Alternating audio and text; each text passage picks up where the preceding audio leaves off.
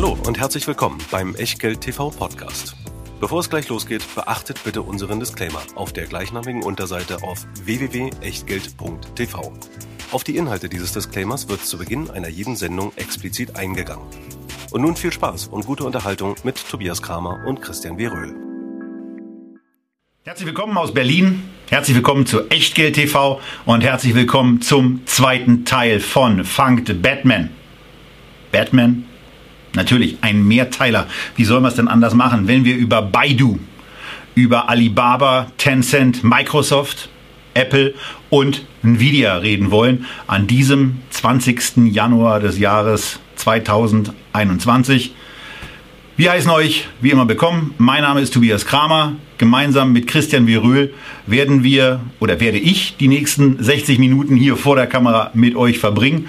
Und äh, wir freuen uns darauf, euch sechs Unternehmen in dem Zweiteiler Teil 2 jetzt präsentieren zu können. Und äh, naja, der siebte Einzelwert, Christian, was sollen wir anderes sagen? Ist doch immer der gleiche, der Disclaimer. Hallo, natürlich, ohne unseren Disclaimer geht's nicht. Man kann ihn nicht kaufen, aber man kriegt ihn jede Woche frei Haus als Teilnehmer hier an der Sendung, denn alles, was wir hier machen, ist keine Rechtsberatung, keine Steuerberatung, keine Anlageberatung und natürlich auch keine Aufforderung zum Kauf oder Verkauf von Wertpapieren. Wir tun hier unsere Meinungen kund heute zu sechs Aktien und was ihr aus diesen Meinungen macht oder eben nicht, das ist ganz allein euer Ding. Folglich auch euer Risiko. Wir können dafür keinerlei Haftung übernehmen. Genauso wenig wie eine Gewähr für Richtigkeit, Vollständigkeit und Aktualität der Unterlagen, die ihr im Laufe der Sendung eingeblendet bekommt und die es natürlich auch heute wieder zum Download gibt. Nicht überall, sondern nur in der Echtgeld TV Lounge. Und na, ihr wisst doch, was die Echtgeld TV Lounge ist. Wenn nicht, www.echtgeld.tv. Kostenlos registrieren, Einladungen zu den Sendungen bekommen, alle Unterlagen, das Archiv und natürlich darüber hinaus Infos, wenn wir sonst noch mal was anderes machen. Wenn man dann zum Beispiel auch wieder mal Veranstaltungen machen darf. Auf jeden Fall, wie immer, auch heute mit dabei natürlich der Scalable Broker, wo wir die Echtgeld TV Depots führen.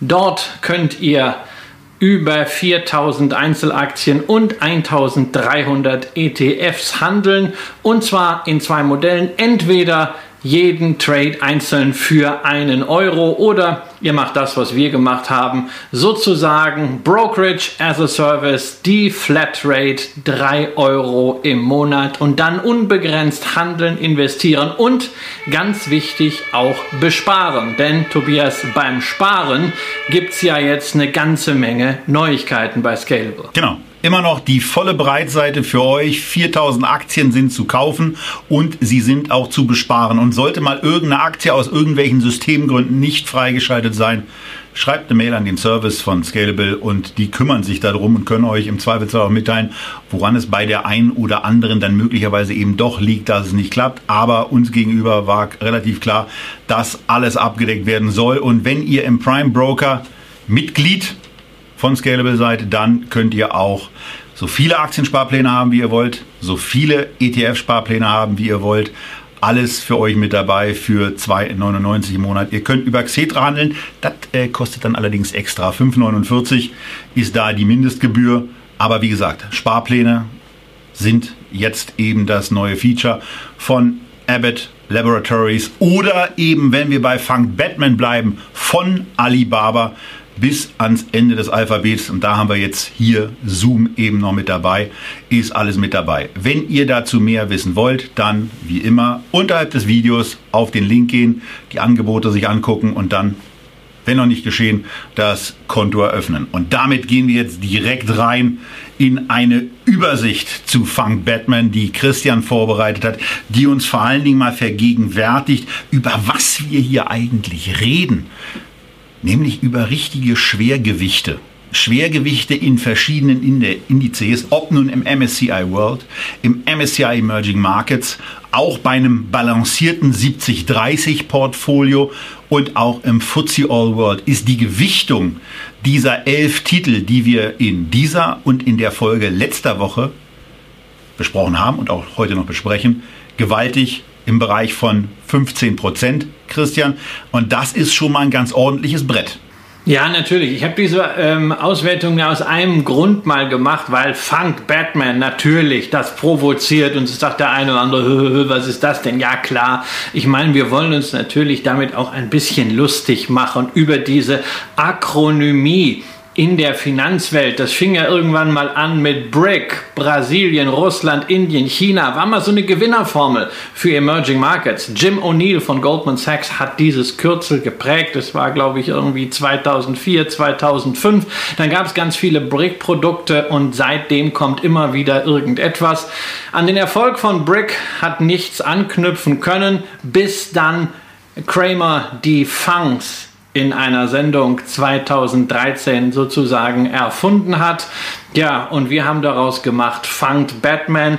Die Funkstocks, die sind nicht jedermanns Sache, Funk Batman schon gar nicht. Aber selbst diejenigen, die sagen, ach, ich will mit diesen ganzen Einzelaktien nichts zu tun haben, ich hab doch ETFs. Vorsicht Leute, ihr entkommt denen eben nicht. Bei der simplen 70-30 Strategie 70% in MSCI World, 30% in den MSCI Emerging Markets, die viele von euch im Depot haben, sind es aktuell 14,2%, die in diesen elf Werten drinstecken. Sie sind also für eure Kursentwicklung für euer Portfolio, für euer Vermögen ziemlich wichtig. Insofern lohnt es sich auch als ETF-Anleger heute zuzuhören, selbst wenn wir mal mit dem kleinsten Wert starten, nämlich mit Baidu im MSCI Emerging Markets, Tobias, nur noch mit 0,8% gewichtet.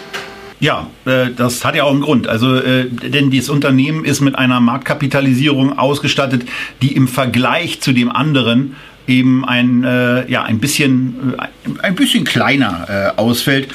Es sind eben 85 Milliarden US-Dollar, die das Unternehmen an Marktkapitalisierung mitbringt. Und ihr seht vor allen Dingen auch im Chart, wenn ihr ihn denn sehen könnt, dass der Kurs sich in den letzten Wochen, nicht Monaten, in den letzten Wochen von unter 150 auf über 250 nach oben gefräst hat. Äh, und dafür haben zwei Meldungen gesorgt, nämlich Anfang Dezember, und das war so die Initialzündung für den Baidu-Kurs, wirklich dann steil zu gehen, war die Mitteilung, dass man die Probleme, die man im zurückliegenden Geschäftsjahr hatte, so gut erledigt hat, dass man das Aktienrückkaufprogramm, was man eingeführt hatte und einem, wo man auch zu einem sehr, sehr guten Preis die Aktien ähm, dann von der Börse zurückgekauft hat, ausbaut. Vorher waren drei Milliarden in diesem Aktienrückkaufprogramm vorgesehen. Jetzt sind es 4,5 Milliarden. Das ist ja schon mal ein bisschen was. Und man darf eben nicht vergessen, dass die Aktie vor ein paar Wochen noch deutlich niedriger stand. Nicht bei 260, sondern bei 150.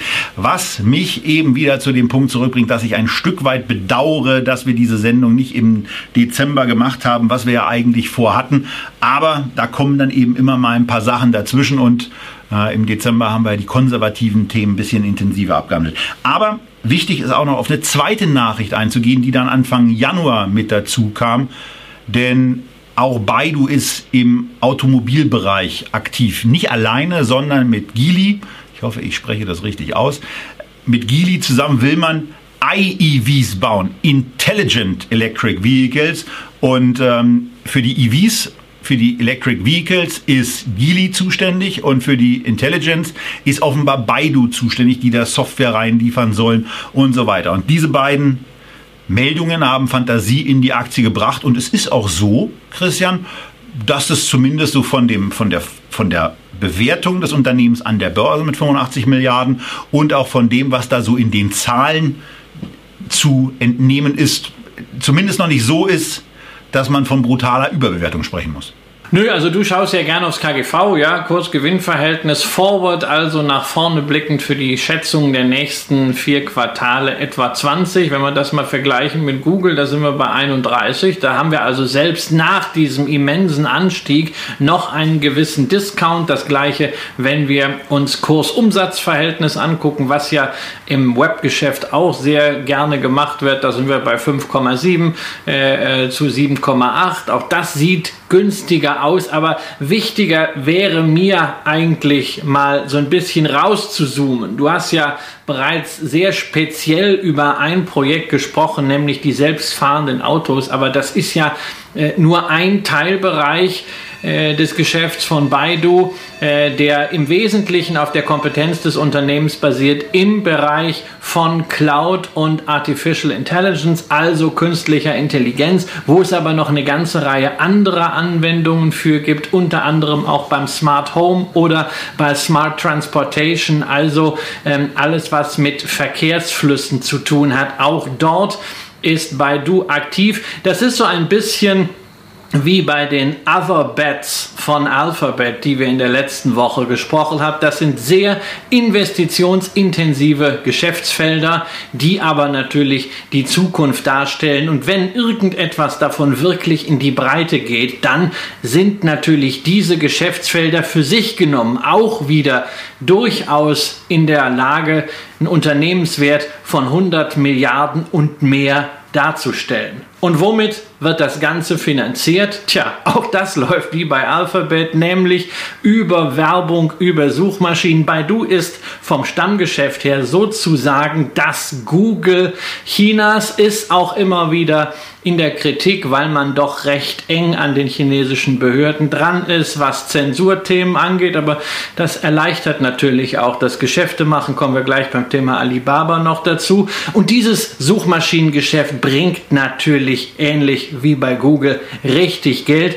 Auch wenn es ein bisschen anders funktioniert, nämlich äh, bei Baidu mit solchen Managed Sites. Ähm, das heißt, da wird gar nicht mehr so bis ins Internet durchgeroutet, sondern es ist quasi so ein ein abgegrenzter Bereich, mit dem Baidu schon ein Drittel der Umsätze macht. Das ist geschäftlich spannend.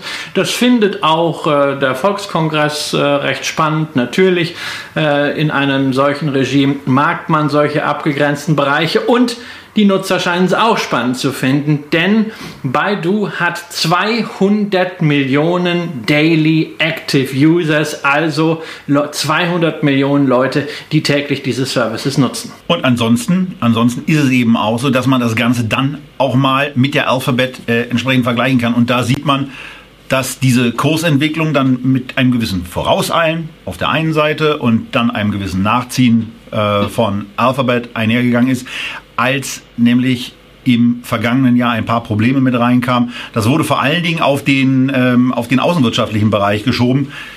Das fällt ein bisschen schwer, das von hier aus nachzuvollziehen. Auf jeden Fall sind die Gewinne signifikant runtergegangen. Christian, du wackelst? Naja, also das ist immer die Frage ne, zwischen Dichtung und Wahrheit. Man muss Natürlich. halt zugeben, wir haben gerade über das tolle Suchmaschinengeschäft gesprochen, wir haben über das wirklich von den Perspektiven her faszinierende Cloud- und KI-Geschäft gesprochen, aber das ist ja nicht alles, sondern Baidu hält nach wie vor 56,5 Prozent am chinesischen Netflix. Und da müsste man ja eigentlich sagen, wow, noch was obendrauf, ne? quasi wie beim Hamburger Fischmarkt und noch ein Aal dazu. Aber naja, der Aal ist irgendwie äh, ziemlich müffelnd, äh, denn dieses Netzwerk äh, für Streaming, Ikiji, auch da hoffe ich, dass ich es richtig ausspreche, ähm, das ist leider nicht so erfolgreich wie Netflix. Es verliert Geld, es verliert im Werbegeschäft Umsätze und es ist immens verschuldet. Und da es voll konsolidiert werden muss, zieht es natürlich auch die Mutter entsprechend runter. Man hat geschafft, immerhin diese Firma an die Börse zu bringen im Juni 2018, auch an die Nasdaq. Der Kurs ging von 15 auf 40 ganz schnell hoch, dann runter wieder auf 15 und jetzt dümpelt er da irgendwie vor sich hin. Und man hat natürlich die Erwartung, wie kriegt man dieses Streaming-Geschäft raus? Man wollte es an Tencent verkaufen, das hat nicht ganz geklappt. Es kann jetzt darauf hinauslaufen, dass man ein Spin-off macht, also eine Abspaltung, es den Aktionären gibt und sagt, hey, werdet ihr mal damit glücklich? Das hätte zumindest den Vorteil, dass die Story wieder schlank wäre, wieder sauber wäre, die Bilanz wäre besser und dann könnte natürlich Baidu unabhängig vom Streaming-Geschäft auch wieder signifikant zweistellige Wachstumsraten zeigen und dann hat die Aktie selbst nach diesem jüngsten Kursrausch noch richtig Potenzial. Genau. Und das soll es zu diesem ersten China-Wert gewesen sein. Es kommen ja noch zwei weitere und der nächste ist die Aktie, um die es im Moment auch sehr, sehr viel, naja, Spekulation gibt. Also nicht so sehr über die Aktie, sondern mehr über den Unternehmensgründer und. Äh er ist wieder da. Er ist wieder da? Seit heute. Was? Seit heute, er ist wieder da. Er ist aufgetaucht. Jack Ma ist wieder da in einem Video. 50 Sekunden erzählt er ein bisschen was über Wohltätigkeit, karitative Zwecke und sagt, dass er sich künftig verstärkt diesen Zwecken und den Bildungsthemen der Ausbildung von Lehrern widmen wolle. Also, he's alive, aber er wirkt sehr demütig, nachdem ja seine letzten Auftritte vor dieser monatelangen Pause äh, doch eher krawallig waren. Denn er hat ja, Tobias, auf einer Fintech-Tagung äh, im letzten Herbst der versammelten Führung inklusive Vizepräsident und Zentralbankgouverneur mal so richtig die Leviten gelesen. Genau. Es war quasi ein rhetorischer Schlag in die Fresse. Also das muss man schon sagen. Jack Ma geht am 3.11. auf die Bühne, sagt, was alles im chinesischen Banken- und Finanzsektor nicht in Ordnung ist. In einer Zeit, wo er Ant Financial an die Börse bringen wollte. Und da haben ihm dann äh, die chinesischen Regierungsbehörden mal gezeigt, was eine Hake ist. Zunächst mal den Börsengang abgesagt, gecancelt wegen einiger Bedenken. Jack Ma war an dem, wart ab dem Tag nicht mehr gesehen bis heute, was mich jetzt selber gerade überrascht hat, wie ihr gemerkt habt. Ähm, aber äh, das sind dann eben auch mal die Maßnahmen, die in dem Reich der Mitte dann angewandt werden, was in der, naja, was eben weit davon entfernt ist, das umzusetzen, was wir mit freier Meinungsäußerung verstehen, denn auf derartige Kritik steht man in China nicht besonders. Ähm, inwieweit Jack Ma das jetzt wahr macht, was er da angekündigt hat, äh, weiß ich nicht. Ich, ich habe eine persönliche Erfahrung da quasi mit ihm gemacht, als ich Ende 2008 in die damals schon börsennotierte Alibaba investiert habe, weil ich es sehr spannend finde und dann ähm, mit allerlei Gründen, aber auch einem ordentlichen Aufpreis von Alibaba selbst wieder herausgekauft wurde. Das war so im Jahr 2012 und Ende 2014 äh, kam eine anders und äh, ja im Vergleich zu vorher äh, deutlich äh, ertragreichere Alibaba wieder zurück an die Börse und hat dann diesen Zug nach oben angetreten von unter 100 US-Dollar, wie wir es hier im Chart haben, auf immerhin 250 US-Dollar, was die ADRs, äh, die in Amerika gehandelt werden, anbelangt. Aber wichtig dabei ist eben auch äh, immer zu sehen, dass diese Aktie davon abhängig ist, dass sie politisch ähm, auch geduldet wird. Und das Unternehmen ist immerhin, wo habe ich es mir aufgeschrieben, hier 655 Milliarden US-Dollar aktuell wert. Das ist also ein ganz, ganz anderes Kaliber als das, was wir eben bei Baidu hatten. Und ähm, da guckt man dann eben ein bisschen genauer hin. Insgesamt ist vor allen Dingen Alibaba mit dem, was sie in China machen, auch omnipräsent, Christian. Ja, es ist ein faszinierendes Unternehmen. Man spricht ja gerne auch von der Amazon Chinas und das zeigt schon äh, diese ungeheure Breite und die hat man natürlich auch äh, bei Alibaba. Deswegen passt der Vergleich. Man hat eben nicht nur E-Commerce auf eigene Rechnung als Plattform für Rechnung Dritter, sondern man hat einen sehr, sehr starken Technologiearm. Man hat dazu noch ein paar angrenzende Geschäftsbereiche, wie zum Beispiel auch eine eigene Gesundheitstochter, die sogar börsennotiert ist. Da hat man mal irgendwann was übernommen umbenannt, ein bisschen Technologie reingefurzt und dann äh, nannte man das Ganze Alibaba Health, ähnlich so wie JD.com jetzt auch einen Health Arm hat. Und man hat dazu eben diese 33% an Ant Financial, wo man weiter ist als Amazon. Also im Fintech-Payment-Sektor ist Amazon noch lange nicht so weit wie Alibaba. Nur da weiß man halt nicht, was regulatorisch am Ende davon übrig bleiben wird.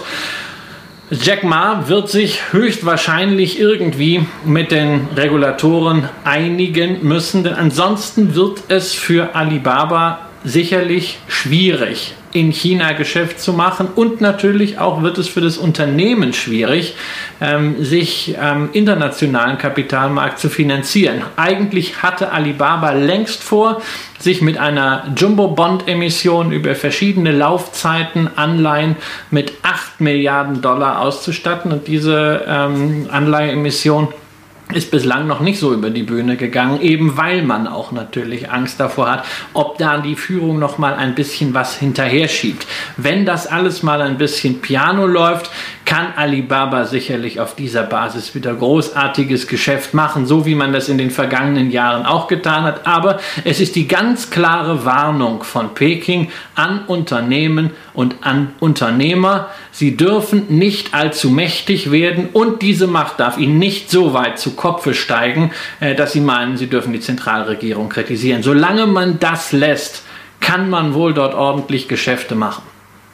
Ansonsten vielleicht noch ein paar Zahlen zur Einstufung vom Unternehmen. Alibaba ist aktuell mit einem KGV von 36 bewertet und zwar einem zurückgerechneten KGV, also auf Basis allem, was bisher vorliegt. Und wenn man das mit einer Amazon zum Beispiel ver äh, vergleicht, äh, die wir hier auch im Chart haben, die stehen eben bei 91. Das KGV fürs nächste Jahr, für die nächsten zwölf Monate, wird im Bereich von 20 erwartet und dadurch wird schon deutlich, dass da beim Kurs einiges an Luft da zu sein scheint und man, wenn man auf den Vergleichschart von Alibaba und Amazon guckt, ja eben auch noch das eine oder andere aufholen könnte, ähm, wenn der Kapitalmarkt das mal ähm, ein bisschen wohlwollender sieht. Ansonsten ist aber übrigens auch noch eins in Erinnerung zu bringen. Im März 2016 stand dieses Unternehmen deutlich günstiger da, bei einem KGV nämlich von 18 und ist jetzt, naja, zumindest im oberen Drittel ihres Bewertungsreigens äh, der, der letzten Jahre angekommen. Also auch vor China nimmt die Höherbewertung von Technologiefirmen ähm, oder macht da nicht halt. Aber verglichen mit den amerikanischen Technologieperlen, die wir ja trotz allem partiell auch sehr positiv sehen, ist das hier ein anderes Bewertungsniveau, was wir bei diesem politisch vielleicht leicht angeschossenen Unternehmen vorfinden. Ja, also man muss immer mit dem Bewertungsniveau natürlich auch vorsichtig sein, gerade mit Amazon, das haben wir ja letzte Woche auch gehabt. Also welche Gewinne Amazon zeigen will oder nicht, ne, das liegt auch immer so äh, von Quartal zu Quartal, von Jahr zu Jahr im Ermessen. Äh, entscheidend ist da vielleicht mehr der Free Cash Flow, der auch bei Amazon bei der scheinbar hohen Bewertung dann vieles äh, ähm, wieder mal relativiert. Und wenn wir in die Vergangenheit gucken, also Amazon hat sich seit dem Börsengang von Alibaba, dem zweiten Börsengang, dann an die Nasdaq im September 2014 verzehnfacht. Alibaba nicht mal verdreifacht. Hört sich natürlich auch irgendwie pervers an. Öl wird eine scheiß Aktie, ne? Hat sich nicht mal verdreifacht. Ja, aber das zeigt einfach in diesem Sektor, obwohl ja ordentlich Wachstum da ist, da war von Anfang an ein gewisser Abschlag. Das ist ein politischer Abschlag, aber das ist natürlich auch ein Transparenzabschlag. Wir haben das äh, Ende 2017, vor drei Jahren, mal hier in der Sendung auch schon ausführlicher seziert. Da hatten wir das mal im Format Aktie des Monats. Der Andreas Lipko von der Comdirect hatte das damals mitgebracht. Wir hatten gemeinsam mal so den einen oder anderen Blick in die Bilanz und in das Beteiligungsvermögen geworfen und festgestellt, meine Güte, hoffentlich weiß der Jack Ma wenigstens, wem da was gehört. So viele internationale Schachteln hin und her. Das ist schon sehr, sehr verklausuliert, auch von den Mittelzuflüssen. Dazu ist das Ganze dann ähm, anfangs nur als ADR handelbar gewesen, bevor man den zweiten Börsengang in Hongkong nachgeschoben hat, äh, was auch wieder noch ein gewisser Malus war. Naja, und das summiert sich dann irgendwann. Ähm, die Frage ist, ob sich dieser Transparenzabschlag irgendwann auflöst. Da ist meine Hoffnung nicht allzu groß. Wer hier investiert, der setzt in erster Linie darauf, dass das Unternehmen seine Bewertung aus dem Wachstum ziehen kann. Ähm, für mich ist es wegen dieser ganzen Themen nichts, aber ich bin ja auch indirekt hier investiert. Auch da nochmal der Hinweis auf den MSCI Emerging Markets Alibaba 5,6 Prozent. Und damit kommen wir zur dritten Aktie der heutigen Batman-Sendung und zur dritten China-Aktien. Wir sind bei T angekommen und damit sind wir jetzt beim absoluten Blue Chip des chinesischen Kurszettels angekommen, nämlich bei Tencent. Und äh, bei Tencent ist das Besondere einfach, dass sie schon eine sehr, sehr lange Kapitalmarkthistorie haben und dass sie eigentlich eine, eine sehr, sehr stetige Entwicklung gezeigt haben.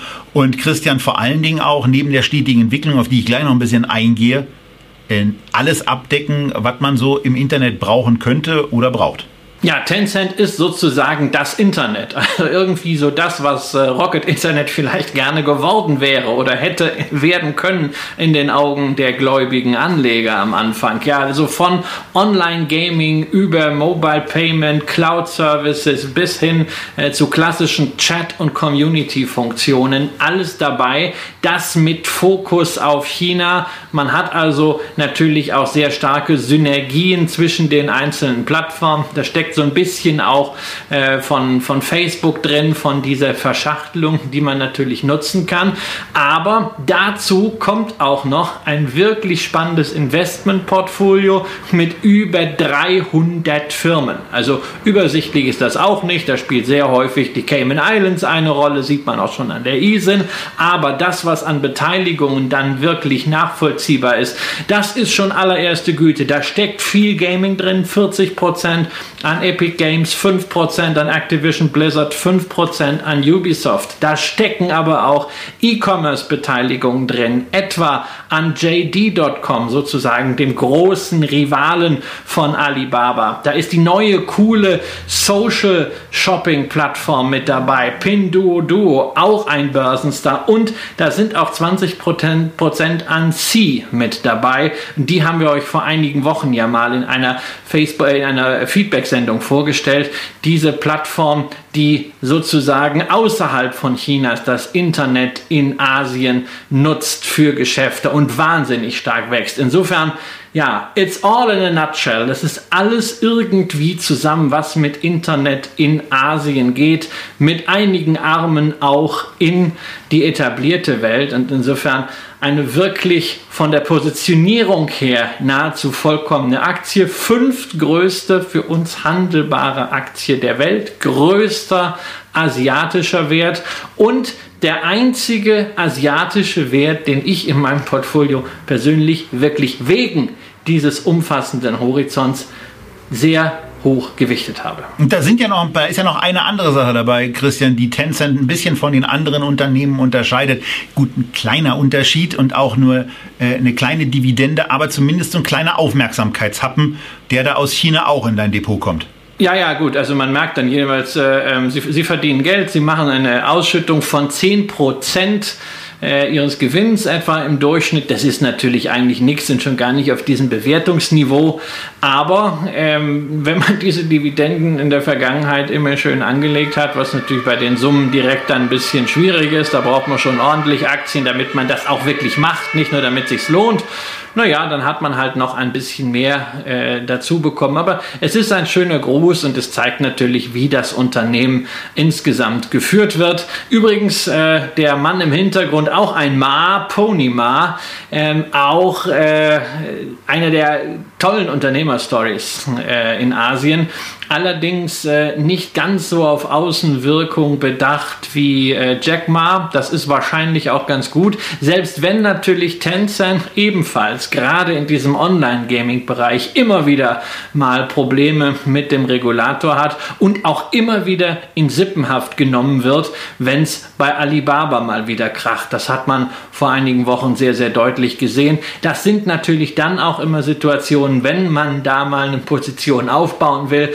in denen man da ganz gut nachfassen kann. Hat sich allerdings auch sehr schnell wieder geklärt, die Aktie in den letzten drei Wochen zweistellig gestiegen. Ansonsten hat er gesagt, äh, zweistellig steigt da was anderes. Und zwar seit über zehn Jahren der Umsatz. In den letzten zehn Jahren 40 Prozent pro Jahr. In den letzten fünf Jahren immer noch mit 33 Prozent pro Jahr. Das Gewinnwachstum lustigerweise ein bisschen unterproportional. In den letzten zehn Jahren 33 Prozent annualisiert und immerhin noch 28 Prozent in den letzten fünf Jahren. Und das sorgt eben dafür, dass es wirklich stetig bergauf gibt. Es gab nicht einen Gewinnrückgang. Es gab zehn profitable Jahre. Ähm, das ist etwas im Übrigen, was alle Firmen gemeinsam haben, die wir heute besprechen in Funk Batman.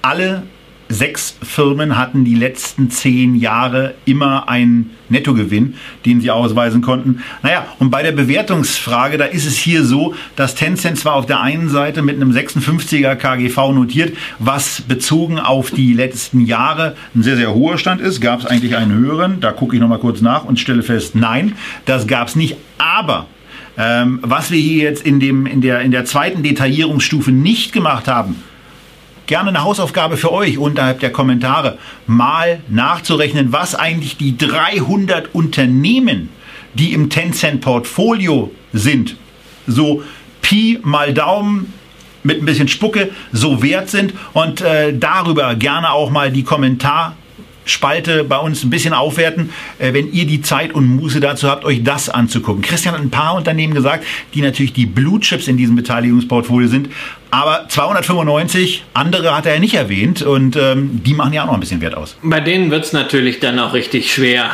Ja, und wir hatten ja vor einigen Wochen mal über die Prosus äh, gesprochen, die ja von dem südafrikanischen Medienkonzern Naspers äh, gegründet wurde. Naspers war ja sehr frühzeitig bei Tencent engagiert und äh, wollte diese Beteiligung irgendwie ein bisschen externalisieren, sodass da auch mal Geld reinkommt, was in Südafrika Südafrika nicht zu bekommen wäre.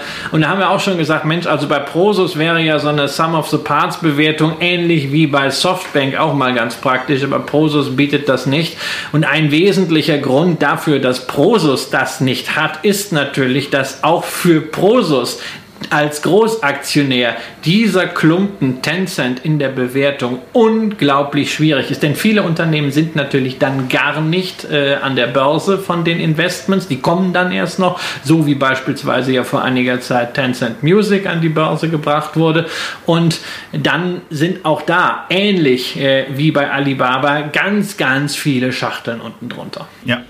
Und um das ganze Bild dieser, dieser äh, na, wie sage ich es denn jetzt am besten, dieses von mir aus, sagen wir mal, zweiten Drittels, ist mathematisch nicht so ganz korrekt, aber dieser China-Aktie, dass wir das nochmal ein bisschen genauer gesehen haben, gucken wir uns mal BET im Vergleich zum Nasdaq 100 an und sehen da vor allen Dingen eins, dass nämlich die Tencent heraussticht mit einer deutlich besseren Performance als der Korb-Durchschnitt und auch als der Nasdaq. Denn der Korb-Durchschnitt, diese drei Aktien haben sich in etwa so entwickelt wie der Nasdaq selbst. Ähm, und das äh, südliche Hellblau, das ist Baidu. Und Baidu hat sich eben bezogen auf die letzten Jahre, seit Januar 2015, ähm, konnten wir das dann eben machen wegen der späteren Notizaufnahme erst wieder von Alibaba äh, naja, so, so ein leichtes Plus, äh, aber eigentlich auch erst durch das, was in den letzten Wochen passiert ist. Ja, also das ist natürlich äh, äh so, so ein Blick zurück, der vor allem eines zeigt, wenn man ein bestimmtes Thema wie China Internet abdecken möchte, ist das immer kritisch, das mit einer einzigen Aktie äh, zu machen. Ja, es kann sein, gerade wenn es ein etwas speziellerer Fokus ist, dass das ausgerechnet die Lusche ist. Man kann sich sicherlich einen Leuchtturm raussuchen, so wie ich das äh, bei, bei mit Tencent gemacht habe. Natürlich auch dann Glück gehabt, dass das jetzt auch noch die Aktie ist, die äh, sehr gut gelaufen ist. Aber es macht natürlich Sinn, dann immer noch was drumherum zu gruppieren, entweder einzelne Werte oder äh, ein Fonds, was ja dann auch zum Beispiel ein Emerging Markets Fonds sein kann. Ähm, aber also nur auf ein einziges Pferd bei einem so großen Thema zu setzen, kann dann halt wirklich äh, immens kritisch sein.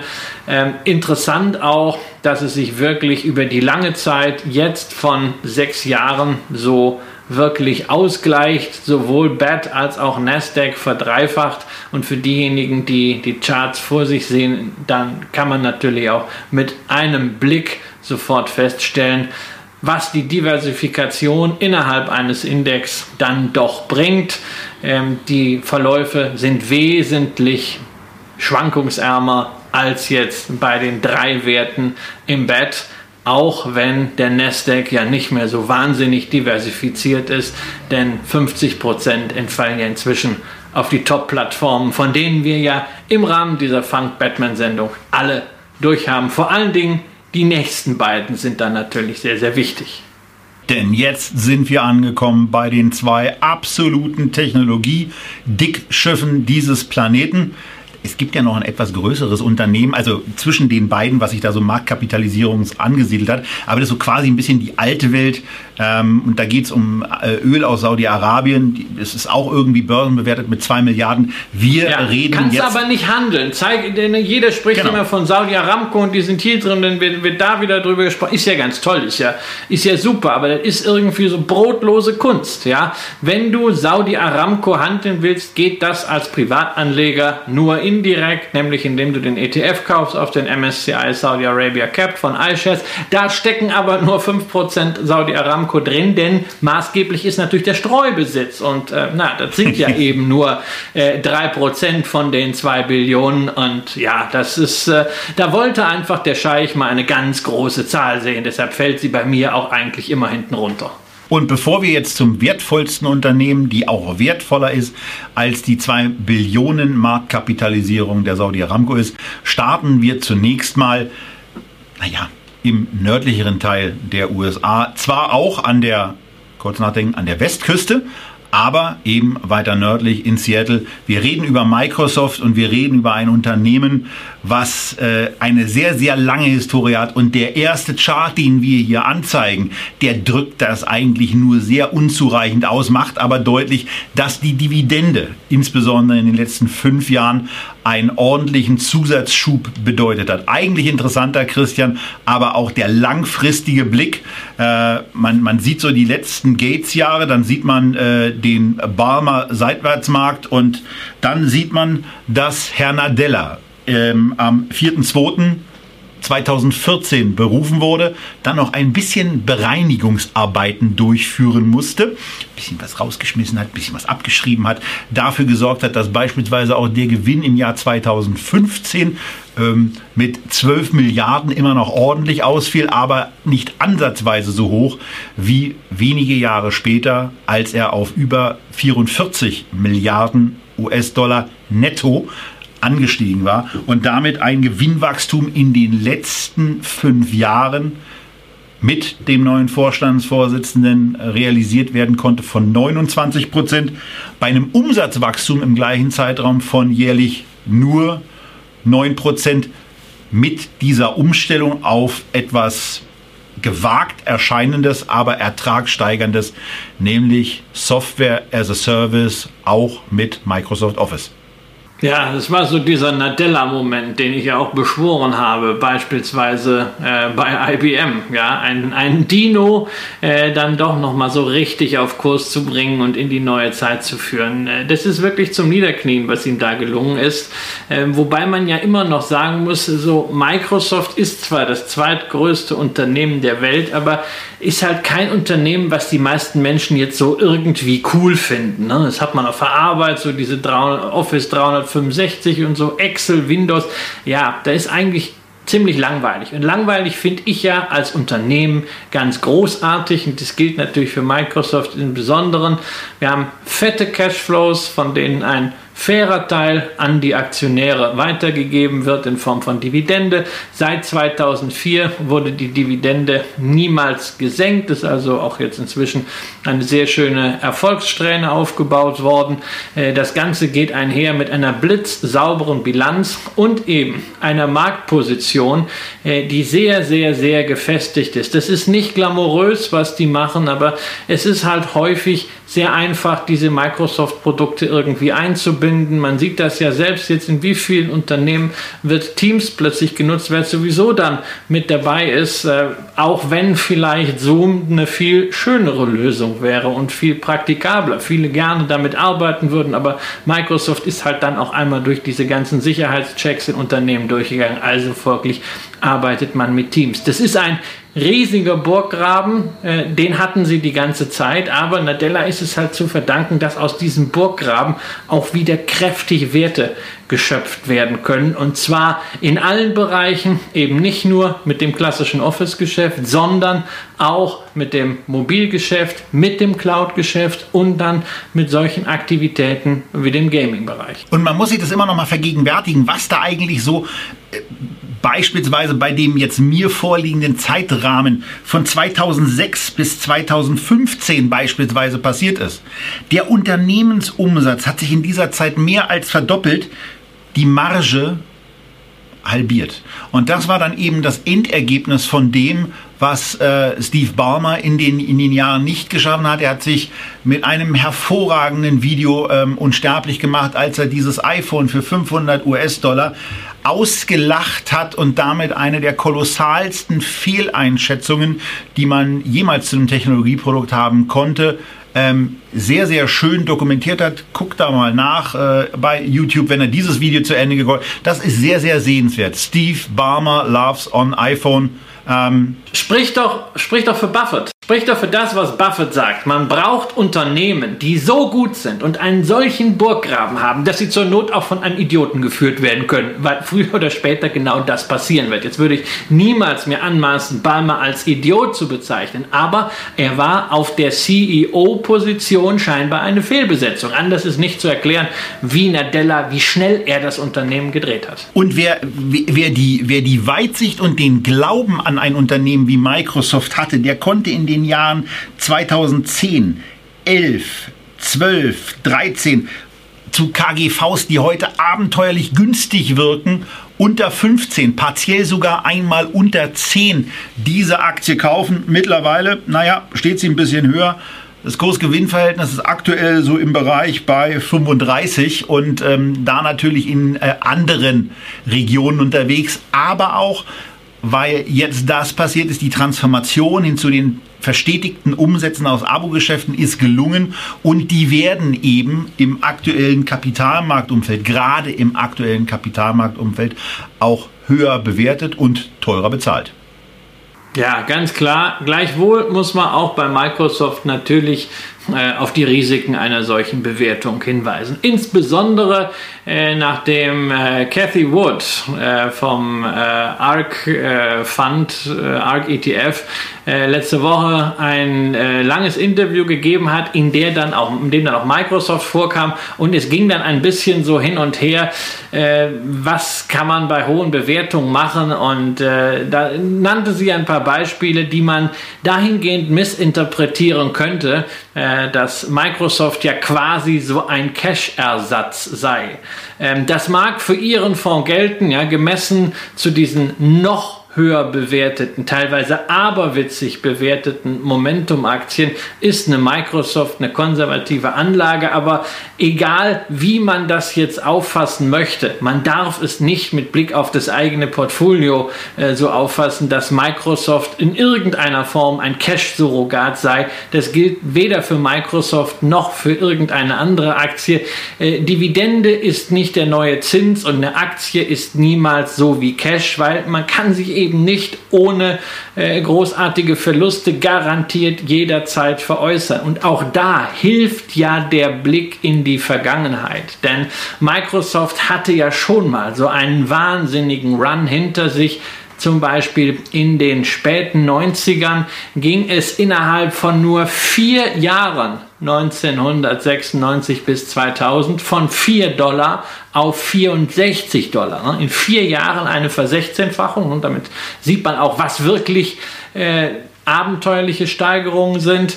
Äh, jetzt hier seit äh, 2010 bei Microsoft äh, gerade mal in, in den letzten zehn Jahren äh, eine in Anführungszeichen Versiebenfachung. Aber noch wichtiger, damals 2000 der Kurs von 64 dann relativ schnell abgestürzt um mehr als zwei Drittel und dann sehr, sehr, sehr lange gedümpelt. Man hat über ein Jahrzehnt warten müssen, bis man seinen Einstandskurs wieder gesehen hat, wenn man am absoluten Hoch eingestiegen ist, beziehungsweise, naja, wenn man nicht unbedingt am Top dabei war, sondern irgendwo bei 30, hat man einfach 10, 12 Jahre lang eine Position festgezimmert auf dem aktuellen Kursniveau gehabt, wo viele die Geduld verloren haben. Und das ist eine Warnung sicher an alle, die jetzt einsteigen, Geduld mitbringen und natürlich auch solche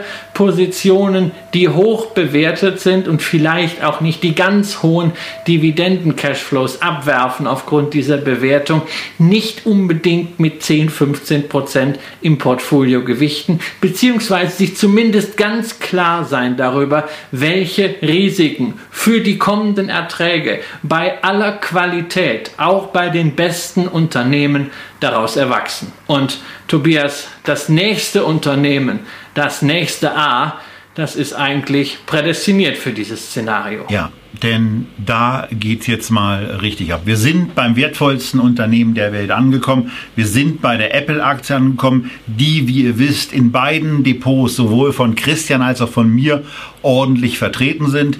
Ich habe die letzten Monate und im Grunde genommen schon einen längeren Zeitraum dazu genutzt, die Aktienposition, die ich in Apple hatte, abzubauen. Bei mir ist nur noch ein Drittel dessen, was ich Anfang 2019 hatte, übrig geblieben. Ich bin umgestiegen in Amazon, in Facebook. Amazon lief ganz gut, Facebook lief eher so, geht so. Aber das ist eben genau der Umstieg. Ich hatte ein bestimmtes Investitionsszenario und widerspreche da auch den ein oder anderen Kommentierenden, die unter unsere Videos dann immer schreiben, bestimmte Aktien kann man immer kaufen. Und da gerade an die Neulinge auch nochmal den Hinweis. Es mag ja sein, dass ihr im Moment glaubt, dass ihr auch mit Kursrückgängen kräftigerer Natur umgehen könnt. Aber möglicherweise habt ihr sie eben noch nicht erlebt. Und es sagt sich vorher immer sehr, sehr leicht.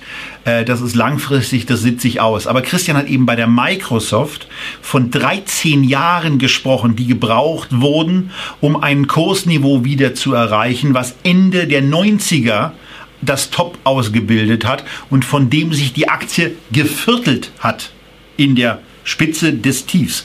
Ähm, und da kann es dann eben doch mal irgendwann schwieriger werden, das zu machen. Von daher auch der Hinweis, bei Microsoft und umso kräftiger bei Apple, denn bei dem Unternehmen gibt es noch einige Sachen zusätzlich zu sagen.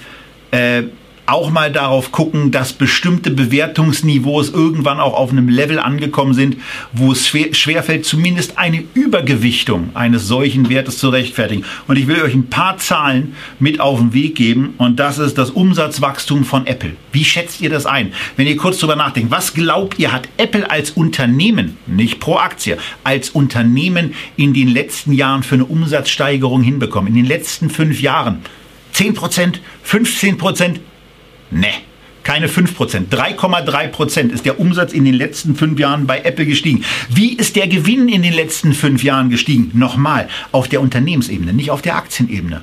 20% pro Jahr, 30% pro Jahr? Nö. 1,5% in den letzten fünf Jahren.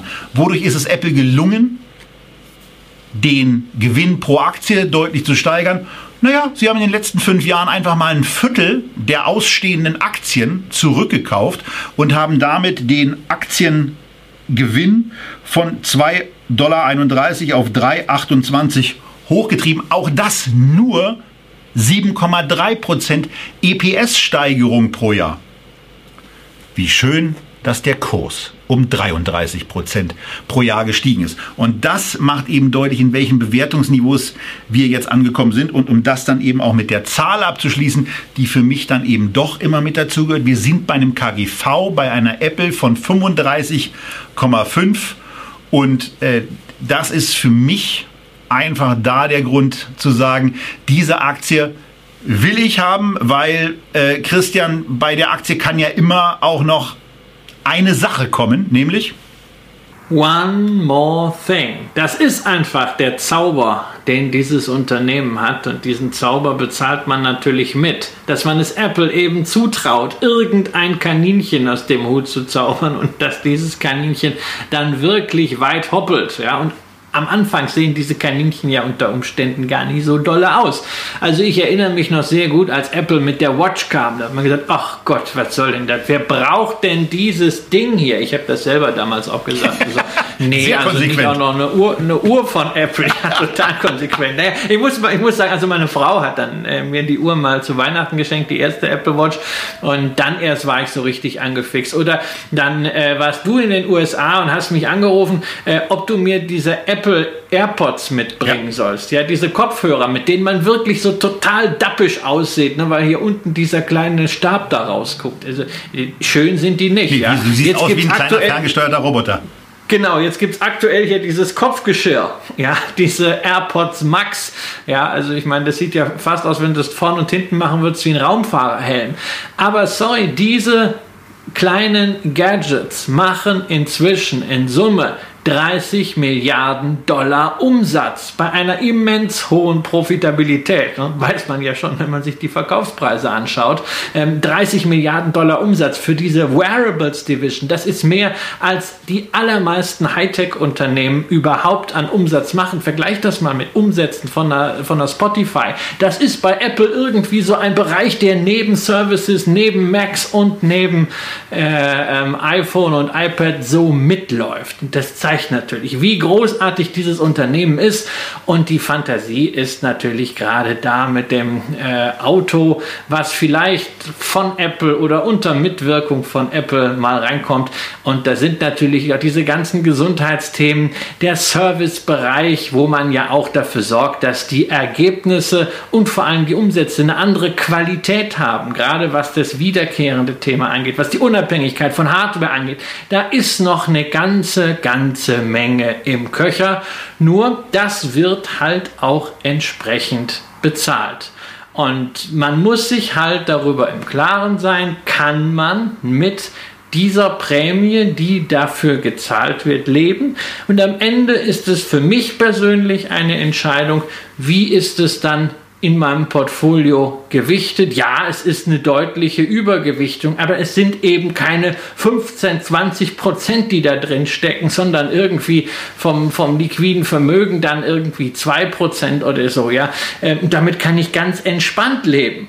Ähm, Man darf aber natürlich nicht die Risiken unterschätzen, die ja auch dadurch zustande kommen, dass der Kurs von Apple eigentlich ja von zwei Seiten her irgendwie zusätzlich angeheizt wird. Denn einerseits kauft Apple selbst Aktien zurück und andererseits ist Apple nun mal die größte Position in den allermeisten amerikanischen und weltweiten ETFs. Und da nähert natürlich sozusagen die Hosse die Hosse, wenn Anleger jetzt ETF-Anteile kaufen, gehen 4% in Apple. Und das generiert natürlich auch immense Nachfrage nach diesen Megacaps und ist zusätzlich ein Argument für die brutale Kursstärke von Apple. Für mich ist aber genau das eben auch ein Argument, vielleicht auch bei der, bei der Gewichtung von einem MSCI World ein bisschen aufmerksamer hinzugucken. Vielleicht geht es euch ja so, dass ihr euch mit 4,2 Prozent Investmentanteil in Apple wohlfühlt. Ich persönlich würde es nicht tun. Mein Anteil ist im Moment ungefähr 1,5 Prozent. Das empfinde ich immer noch einen Tick zu hoch, aber da sage ich dann auch, mein Gott, äh, das ist jetzt... Ähm, selbst wenn sich die Aktie halbiert, ist das zu überleben. Aber um nochmal auf die Höhen des Bewertungsniveaus zurückzukommen und deswegen jetzt auch der logarithmische Chart eingeblendet. Und jetzt sage ich es endlich mal wieder den Autofahrern. Mensch, jetzt fahrt halt rechts ran, ladet euch die Unterlagen runter, damit ihr die Charts auch nachvollziehen könnt. Kann doch nicht sein, wenn ihr es immer noch nicht alleine gemacht habt, dann aber jetzt bitte. Und bei der Gelegenheit, wenn ihr gerade steht, natürlich auch eine positive Bewertung für diesen Podcast dalassen. Vielen Dank dafür. 35,5 hatte ich das KGV als aktuelles KGV ähm, auf Basis der September 2020 Zahlen genannt. Das ist gleichzeitig auch das Geschäftsjahr, äh, was im September bei Apple ändert. Das letzte Mal, dass Apple auf einem Bewertungsniveau stand, was höher war als dieses aktuelle KGV, war der September 2020. 2007. Und was war im September 2007 gerade passiert? Steve Jobs hatte drei Monate zuvor die Bühne betreten und hatte die weltberühmte und hoffentlich auch von euch schon mal gesehene We Call It the iPhone Präsentation gehalten. Wenn ihr das noch nie gesehen habt, das ist ein wirtschaftshistorischer Vortrag, äh, unglaublich gut gemacht. Ähm, unglaublich, unglaublich guter Spannungsaufbau mit seinem Are You Getting It? It's Just One Device. Ähm, und da Ende September 2007, da stand die Aktie von Apple mit einem KGV von 39 im Kontor. Naja. Also ist ein hohes KGV bei Apple ja eigentlich dann ein Kaufsignal oder wie? Weil, ähm, also wenn man 2007 bei Apple All-In gegangen wäre, so, so schlecht wäre es jetzt ja, nicht aber gewesen. Das Schöne ne? ist, dass sie im September 2008, okay, da war auch noch ein bisschen was anderes los, muss man fairerweise sagen, bei 2,74 stand und da ist der Kurs eben auf dieses Niveau, was ihr im Chart auch als die ja, die wirklich langfristig verlaufende untere Ausprägung. Denn am Anfang war das mit dem iPhone gar nicht so, dass das so gut lief, sondern es musste sich erstmal durchsetzen. Und erst als das iPhone 3 wo immer das iPhone 2 geblieben ist. Erst als das iPhone 3 herausgekommen ist, da ging es dann richtig los. Ich weiß nicht, welches war, also mein erstes iPhone war das iPhone 3 und das ist immer noch sowas, was ein bisschen, was ein also bisschen schmerzt, dass ich da, als ich dieses Gerät Ende 2008 in Empfang genommen habe, dass ich da die Aktie nicht gekauft habe, ärgert mich in der Tat immer noch ein bisschen. Ähm, was war dein dein erstes iPhone? Auch. Ich habe, ja, das ist natürlich das allererste, was auf den Markt kam. Ich habe damals, weil das bei der Telekom war und ich vorher bei äh, Mannesmann D2 war, oder Vodafone hieß es ja, Vodafone D2, äh, habe ich extra meinen Vertrag und damals auch noch meine Nummer gewechselt, nur um dieses iPhone zu bekommen. Also und ich war vom ersten Moment an hin und weg, aber leider zu, zu dödelig, äh, die Aktie äh, zu kaufen. Wirklich ein, ein Fehler. Aber lass uns nicht nur über die Vergangenheit äh, sprechen, lass uns noch ja. ganz kurz über die Gegenwart sprechen. Äh, ich habe das gerade erwähnt. Natürlich, Apple wird gepusht durch ETF-Käufe, aber auch noch dadurch, dass Apple selber sehr, sehr aktiv zurückkauft. Man hat zu viel Cash, man zahlt Dividenden und man kauft permanent Aktien zurück. Selbst auf diesem aufgeheizten Niveau kauft man immer noch mehr zurück. Also in den letzten fünf Jahren hat man ja die Aktienanzahl von 23 auf 16 Milliarden reduziert. Also das ist schon ein Viertel, was da weggegangen ist. Und dafür wurde natürlich viel Cash verheizt. Aber jetzt man macht immer weiter. Und da muss ich persönlich mehr sagen, also hm, muss das denn sein? Ich hätte das gerne entweder als Dividende das Geld, damit ich selber entscheiden kann, was mache ich denn mit diesem Geld? Vielleicht möchte ich ja lieber eine andere Aktie kaufen, die mir momentan aussichtsreicher erscheint, beziehungsweise die ich gerne etwas höher gewichten würde. Also diese Chance nimmt man mir leider, sondern man zieht das Geld irgendwie aus dem Markt raus ich habe ja in meinem Buch Cool bleiben, kassieren eine lange Abhandlung über Aktienrückkäufe geschrieben. Das ist so ein Fall, wo ich das sehr kritisch sehe. Oder man sagt einfach, ach na gut, wir können ja auch mal ein bisschen Cash horten, tut ja nicht weh, vielleicht kommen Gelegenheiten, vielleicht machen wir was im Automobilbereich. Ähm, Google wäre ja auch dafür ein Vorbild. Die haben ja auch Netto-Liquidität von 100 Milliarden. Ja, und das sollte der etwas längere Ausflug auf die Apple-Aktie gewesen sein. Auch mit dem deutlichen Hinweis, ja, es ist ein bombastisch gutes Unternehmen.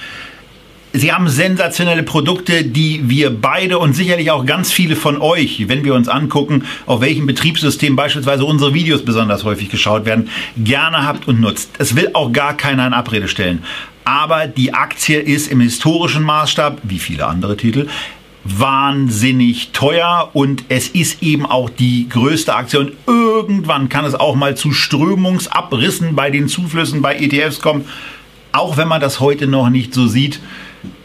Glaubt uns, Nur, es kann es ist, passieren. Genau, und das ist jetzt keine Warnung, das ist kein Sell-Urteil, das ist einfach angeknüpft an das, was Warren Buffett sagt. Risk comes from not knowing what you're doing. Risiko heißt, dass ihr nicht wisst, was ihr tut. Und das ist das Entscheidende. Ihr müsst es euch vergegenwärtigen und dann entscheiden, kommt ihr mit einer solchen Gewichtung auf diesem Bewertungsniveau klar, wie ihr es vielleicht im Portfolio habt, wie ihr es implizit habt in dem ETF, dann ist es fein. Wenn nicht, dann müsst ihr eben. Wobei bei Buffett ist natürlich jetzt zum Schluss bisschen blöd, weil wenn, wenn einer eine Aktie mal wirklich sehr, sehr konsequent übergewichtet hat, dann ist es im Moment Warren Buffett mit seinem Investmentportfolio. Ja, aber das ist ja, ja, genau, in seinem Investmentportfolio. Das wird ja dann immer ähm, am Ende irgendwie äh, gesagt und dann wird trotzdem äh, ähm, das, das, das falsch ausgerechnet. Man muss halt dazu äh, sehen, dass das Investmentportfolio nur ein Teil der Aktivitäten von Berkshire Hathaway ist und das natürlich bei Berkshire Hathaway permanent aus allen möglichen Aktivitäten auch auch wieder Cash strömt. Ja, das ist nicht unbedingt vergleichbar mit jedem Privatmann. Also insofern kann man hier, glaube ich, den Rat, was Risiko angeht, von Warren Buffett sehr gut annehmen. Aber es war auch äh, ein hier thematisierter historischer Fehler, dass er diesen Umstand damals ja auch günstiger Kurse, die wir hier in den Sendungen auch besprochen haben, nicht genutzt hat, diese Position auszubauen. Aber wir haben genug mit ja, Apple hätte, gemacht. Hätte, wir haben Fahrradkette. Apple, er ja, hat klar. aber irgendwann 2015 hat er mal gekauft und zwar richtig, wahrscheinlich mehr als du. Ja, Ein paar und Stücke. das hat viele, er absolut richtig gemacht. Ja, und insofern, da hätte er aber ja, hätte, hätte Fahrradkette bringt nichts. Er ist mit einem richtigen Batzen dabei. Wenn er damals nachgekauft hätte, wäre der Batzen jetzt noch größer. Da würdest du sagen, öh, was ist das denn für ein großer Klumpen? Jetzt hat er zu wenig davon und daddeln will er nicht. Na, Also na, na, insofern, na. ich weiß nicht, warum man am alten Mann immer so Na, weil, weil wir es weil wir es eben schon genau zu den Niveaus, als die Aktie wirklich noch günstig war, getan haben. Und er, er, nicht wir, er hat in Interviews gesagt, dass er gerne mehr Apple hätte, dass er gerne das ganze Unternehmen besitzen würde. Und da, dem, den Worten hat er keine Taten folgen lassen. Er hat unsere Sendung wahrscheinlich nicht geguckt, anders als bei Itosho, die wir besprochen haben, bevor er sie gekauft hat.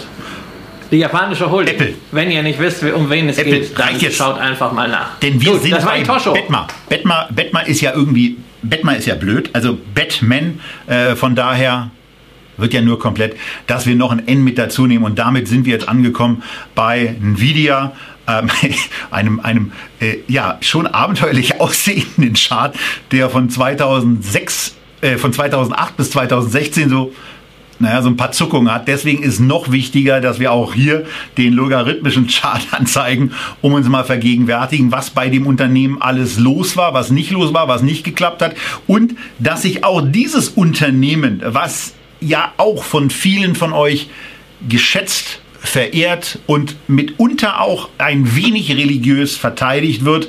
Ja, auch dieses Unternehmen hat sich nicht nur halbiert und nicht nur geviertelt, sondern es ist auch noch deutlich stärker gestiegen, da, da allerdings aus einer anderen Situation heraus.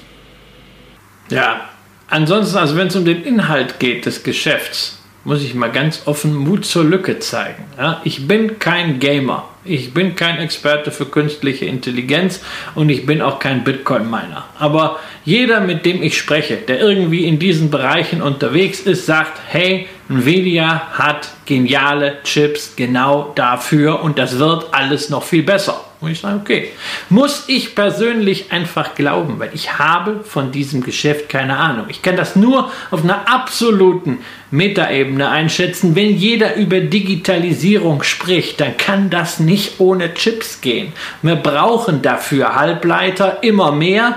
Vielleicht sogar mehr als kurzfristig verfügbar sind. Die Autoindustrie hat ja gerade schon äh, mit der Fahne gewunken, dass man äh, eine Knappheit bei gewissen Chips hat, weil man auch zu wenig bestellt hat. Und zwar auch wohl nach den einfachen Chips, nicht nach diesen hochkomplexen Chips. Allein das zeigt, wenn Digitalisierung weitergeht, was da noch für eine Nachfrage ist. Weil ich tue mich wahnsinnig schwer, einzuschätzen, ob Nvidia heute nicht nur die richtigen Produkte am Markt hat, sondern auch im Design bereits die Produkte hat, die in fünf Jahren nachgefragt werden, weil das sind die Zyklen. Ob man da genauso erfolgreich ist, ähnlich wie zum Beispiel AMD, oder ob nicht eine ganz andere Adresse am Ende dazu kommt. Deshalb ist Nvidia für mich unabhängig von irgendwelchen Kennzahlen eine Venture-Position, aber nicht mehr. Wir haben euch in der Halbleiter-Sendung zwei andere Möglichkeiten damals vorgestellt, um in den Chip-Boom zu investieren. Den großen Auftragsfertiger, sechstgrößte Börsenfirma der Welt, Taiwan Semiconductor Manufacturing Company, damals Ende Juli bei 68, heute bei 108 Euro oder ASML, die die Lithographengeräte machen und damit auch sozusagen ja, die Schippen für die digitalen Goldschürfer in den Halbleiterherstellern äh, bereitstellen. Auch das ein Zulieferer. Das sind Unternehmen, die für mich im Chip-Bereich wesentlich näher liegen. Und wer sagt, naja, also dann habe ich aber immer noch nur ein Unternehmen, spezifisches Risiko und so. Naja, da gibt es ja auch noch was anderes. Endlich, wir haben ihn damals auch schon herbeigesehnt, gibt es einen ETF von Van Eck auf Semiconductors, auf Halbleiter und den stellen wir euch in der nächsten Woche vor. Ja, ansonsten bei Nvidia wird von mir auch nichts besonders Werterhellendes kommen. Ich bin Anwender, ich bin immer froh, wenn ich den Anschalter irgendwie bei meinen Rechnern finde und das einigermaßen gelingt, ich dann auch die Software an, äh, anwerfen kann und ähm, im, im, Zweifelsfall zumindest das Telefon, wo vielleicht auch Nvidia-Chips drin sind, so benutzen kann, dass ich bei Problemen in der Softwareanwendung ähm, auch noch andere anrufen kann, um um Hilfe zu bitten. Was Nvidia aber bei einem Blick in, das, in die Gewinn- und Verlustrechnung auf jeden Fall sehr, sehr anschaulich zeigt, ist, dass sie A, die Umsatzentwicklung sehr, sehr gut im Griff haben. 18 Prozent in den letzten fünf Jahren, dass sie aber vor allen Dingen die Economies of Scale sehr, sehr beeindruckend im Griff haben. Denn der Gewinn auf Unternehmensebene, der ist um beachtliche 35 Prozent pro Jahr in dieser Zeit gestiegen. Es bleibt aber auch hier nicht außen vor, auch bei der Aktie von Nvidia mit auf den Weg zu geben, dass man auf allen historischen Ebenen, beim KGV, auch beim Price-Sales-Ratio auf Leveln angekommen ist, die atemberaubend sind. 85er KGV auf Basis der aktuellen Quartalszahlen, ja, das ist schon ordentlich. Price-Sales-Ratio von im Moment 22, 23 ist eben auch im historischen Kontext abstrus hoch. Also da muss nochmal massiv Wachstum in die Umsätze und auch in die Profitabilität rein, um das äh, weiter so zu befeuern. Und die Profitabilität ist immerhin bei einer Nettomarge von 25, 26 Prozent angekommen. Da wird es dann irgendwann auch im Chip-Bereich ein bisschen schwieriger, äh, das weiterhin ähm, fulminant nach oben zu treiben. Also von daher ja, jeder wie er mag, ähm, wäre für mich keine Position. Christian, wie schaut es da bei dir aus? Nein, also ich habe es ja, ich ja gerade erwähnt, ich mag die breit aufgestellten Hersteller, die ich äh, auch äh, vielleicht so mit so ganz simplen Kennzahlen äh, fassen kann und ohne äh, ähm, wirklich jetzt tief einzusteigen in die Mechanik dieser Chips, weil ich, ich finde das toll, wie viele Leute das erklären können, was äh, Nvidia-Chips so besonders macht. Da kann man im Internet äh, sehr viele Quellen haben. Ich frage mich dann immer, haben die das echt alle so durchdrungen? Bin ich nur so blöd oder haben die es einfach irgendwo abgeschrieben? Äh, keine Ahnung. Jedem, der das wirklich versteht, Chapeau. Ähm, ich freue mich, äh, äh, dass ich insgesamt vor allen Dingen mit Taiwan Semiconductor dabei bin, aber auch sonst sonst halt ein paar kleinere äh, Positionen eben in Nvidia, in AMD habe. Das ist ein Venture Depot, das ich bei Intel, naja, immerhin ordentliche Cashflows bekomme. Jetzt ist der äh, CEO äh, weg und da ist plötzlich auch wieder Hoffnung drin. Mobile Eye bei Intel kann ja auch noch für Fantasie sorgen. Also es ist für mich einfach ein Bereich, wo man sehr breit aufgestellt sein muss und ich bin heile froh, dass es endlich, endlich für dieses Thema, was wirklich prädestiniert ist dafür, einen ETF gibt. Und dazu dann in den nächsten Ausgaben oder in der nächsten Ausgabe dann wahrscheinlich schon mehr auf diesem Kanal der jetzt mit Funk Batman durch ist, aber nicht ohne nochmal einen Blick auf das zu werfen, was wir jetzt alles besprochen haben. Und deswegen hier auch nochmal ein Tableau mit einem Gesamtüberblick zum zahlenmäßigen Erschlagen. Christian weicht schon so ein bisschen zurück, weil ihm das viel zu viele Nummern sind. Aber wenn ihr euch das ausdruckt und mal in Ruhe anguckt, kriegt ihr ein paar Sachen mit und könnt ja einfach mal ein bisschen durch und ausstreichen und dann im Kommentarbereich mal eure drei oder vier Favoriten Favoritenaktien aus diesem Elver-Konstrukt reinschreiben. Gerne auch mit kurzen Begründungen, die dann lieber zu Einzelaktien. Äh, wir hatten bei den letzten Ausgaben tolle Diskussionen, die zum ganz großen Teil in einem sehr konstruktiven Tonfall ablaufen, was uns sehr, sehr freut. Äh, das kriegt ihr auch in weiten Teilen sehr, sehr gut alleine hin, was auch schön ist, denn äh, da ist schon ordentlich Aktivität da. Aber heute interessiert uns, was sind eure drei oder vier Favoriten? Ich sage die vier deswegen, weil wir haben jeweils vier und mit seinen vier Favoriten fängt jetzt Christian an. Also bei mir wäre es ein Aber. Äh, zumindest die drei Kernpositionen. Ich habe in der letzten äh, Woche ja schon gesagt, äh, Alphabet gerade auf dem Niveau ist ein großartiges Unternehmen zu einem fairen Preis. Auch das wieder natürlich eine Anspielung äh, auf Warren Buffett. Äh, dann äh, ansonsten natürlich Amazon halte ich nach wie vor gerade vor langfristigem Hintergrund aufgrund der vielfältigen äh, Potenziale und Geschäftsfelder für kaufenswert, gerade wenn Amazon sich ein bisschen häutet und mal eine Zellteilung der verschiedenen Bereiche, die deutliche Werte noch heben könnte, äh, dann auf den Weg bringt. Und ansonsten, ja, Tencent hatte ich auch erwähnt, äh, ist für mich das komplette chinesische Internet mit sehr, sehr vielen globalen Netzwerkbeziehungen und dann als Nummer vier das ist natürlich außerhalb meines eigentlichen Beuteschemas, weil Einzelaktie dann auch noch chinesisch. Ähm, es wäre dann sicherlich eine Baidu. So, und bei mir ist es eine dreifache Übereinstimmung mit Christian. Äh, ich sehe es bei Amazon e-, ähnlich, bei Alphabet hatte ich letzte Woche auch schon gesagt, in der Sendung mit den Funkt-Titeln, dass das aus meiner Sicht auch der Top-Pick dieser, äh, dieses Zweiteilers ist. Ähm, und dann eben auch die Baidu. Bei mir ist es aber nicht die Tencent, sondern bei mir wäre es die Facebook-Aktie, die die Nummer 4 wäre, einfach auch aufgrund der sensationell günstig wirkenden und bei Facebook zwar zu verzeichnenden Herausforderungen, aber ähm, ich glaube eigentlich daran, dass es Facebook gelingt, auch aus dieser, ähm, aus dieser Situation wieder irgendwie herauszukommen Idealerweise vielleicht auch mit einem neuen Unternehmenschef, denn äh, dass Zuckerberg bestimmte Themen da einfach zu locker nimmt und vielleicht der bessere Visionär, aber nicht Unternehmenslenker ist, das haben die letzten Jahre dann eigentlich schon gezeigt. Auch wenn er sich mit äh, freundlicher Unterstützung seiner COO, Sheryl Sandberg, äh, da einigermaßen durchlaviert hat. Aber wie gesagt, für mich dann eben auch auf der Bewertung äh, mit einem mit einem verhältnismäßig günstigen PE-Ratio und im Übrigen auch einem PEC-Ratio, also Price Earnings to Growth, dem KGV verglichen mit dem, äh, mit dem Wachstum äh, der Unternehmensgewinne, äh, der, ja, der Unternehmensgewinne, ein Wert von unter 1, also Wachstum größer als KGV. Das ist etwas, was auch so einen äh, gewissen Günstigkeitscharakter bei dieser Aktie hat. Wir freuen uns ansonsten auf eure vier Favoriten und ähm, sind gespannt, welche Diskussion sich an, wieder an eurem Vierer, an eurem Dreierpaket entzündet und was ihr bei euch jetzt kaufen würdet. Nicht, was ihr im Moment so besonders stark habt, sondern was ihr jetzt kaufen würdet.